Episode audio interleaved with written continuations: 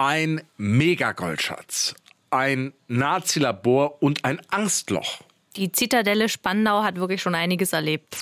100% Berlin. Ein Podcast von RBB 888.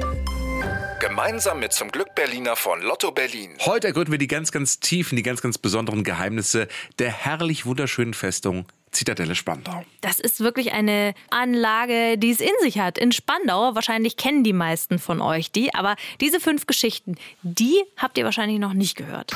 Platz 5. Das Angstloch im Juliusturm. Ja, dieser Juliusturm ist ja Teil der Zitadelle, ist 32 Meter hoch und in diesem Turm gibt es ein sechs Meter tiefes Loch. Und dieses Loch war im Mittelalter ein Gefängnis. Das Brutale dabei, manche Verbrecher wurden nicht nur dazu verurteilt, dass sie in dem Loch sitzen müssen, nee, wie sie in das Loch reinkommen, war auch Teil des Urteils. Das hat uns der Historiker Karl-Heinz Banasch verraten. In dem Verfahren wurde vorher beschlossen, dass der Delinquent entweder runtergestürzt wird, die sechs Meter und unten ankommt, dann wurde beschlossen, ob dem äh, medizinische Hilfe zuteil wird oder aber ob er die Leiter runtergehen darf. Alter, mhm. alter Ludwig. Also in ein sechs Meter tiefes Loch geschubst werden. Aua, au, au, ouch. Deswegen hieß dieses Gefängnis auch Angstloch. Dieses Loch gibt es heute übrigens noch, aber jetzt ist ein Gitter drüber. Na, ein Glück. Platz 4. Napoleon wollte die Zitadelle mal stürmen. Wir schreiben das Jahr 1806. Der große Napoleon hat gerade eine Schlacht gegen die Preußen gewonnen. Und jetzt rücken 25.000 Franzosen auch auf Spandau vor. In der Zitadelle sind noch so ungefähr 900 Soldaten, die meisten aber gar nicht mehr kampffähig. Und deswegen sagen die, ach nee, wir lassen das mal mit dem Kämpfen und übergeben Napoleon die Zitadelle einfach kampflos. Ja, sofort deutsch-französisches äh, Volksfest gefeiert, alles super Rummel, tutti. nee, ganz so einfach war es dann doch nicht. Also, deutlich gewalttätiger wird es sieben Jahre später, 1813. Die Franzosen sitzen noch immer in der Zitadelle, jetzt aber greifen die Preußen an. Ihre Kanonen stehen unter anderem da, wo heute ein großes schwedisches Möbelhaus ist. Die Kämpfe dauern mehrere Tage, am Ende geben die Franzosen auf. Die Preußen haben die Zitadelle zurück. Aber die ist jetzt ziemlich kaputt und da hat ein Preuße eine gute Idee: Katastrophentourismus. Hm, die Berliner dürfen sich die zerstörte Zitadelle angucken, müssen aber Eintritt zahlen und das klappt tatsächlich. Am Ende kommen über 3000 Taler zusammen. Platz 3. Der Goldschatz in der Zitadelle. Ja, im Juliusturm lag mal ein riesiger Schatz. Insgesamt 120 Millionen Goldmark. Das wären heute 1,3 Milliarden Euro. Boah, das war der sogenannte Reichskriegsschatz. Das Geld kam von Frankreich. Das waren Reparationszahlungen nach dem Krieg von 1871. In den Kisten lagen die Goldmünzen Tag und Nacht von Soldaten bewacht. Man brauchte sechs Schlüssel, um in die Schatzkammer zu kommen.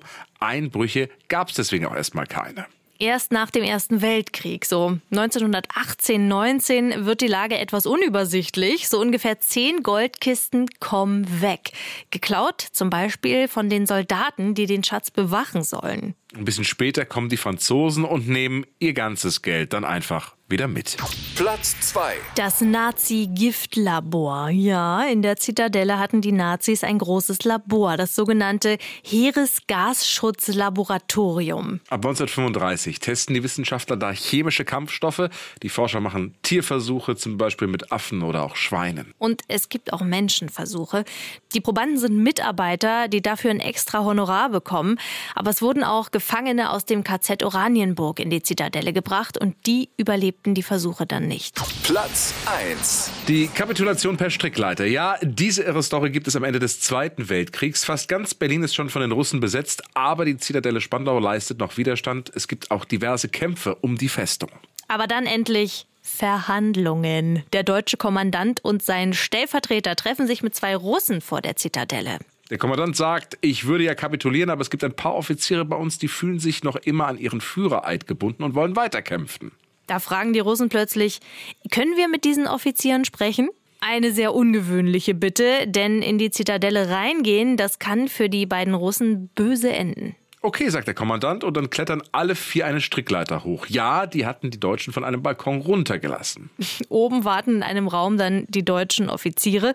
Die beiden Russen sagen, wir geben euch noch drei Stunden, dann stürmen wir die Zitadelle. Und so appellieren sie an das Pflichtgefühl der Deutschen. So hat es der eine der beiden der Russen, der Übersetzer Wladimir Gall, mal erzählt. Überlegen Sie, in diesen drei Stunden, worin ihre wahre Pflicht der Heimat gegenüber besteht, den für habe ich ausgeklammert, ja, um ganz sinnlos ihr eigenes Leben, das Leben ihrer Soldaten, das Leben der Zivilbevölkerung äh, hinzuopfern? Oder besteht vielmehr ihre wahre Pflicht darin, doch vernünftig zu handeln und zu kapitulieren? Erst sagen daraufhin die Offiziere, nein, wir bleiben. Aber dann kommt die Wende. Einer der Deutschen geht mal raus vor die Zitadelle und guckt, ob der Krieg auch wirklich vorbei ist. Wieder zurück erzählt er, alles friedlich draußen, der Kampf ist vorbei. Als die Offiziere das hören, kapitulieren sie.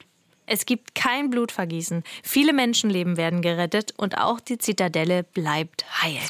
100% Berlin. Ein Podcast von RBB 888. Gemeinsam mit zum Glück Berliner von Lotto Berlin.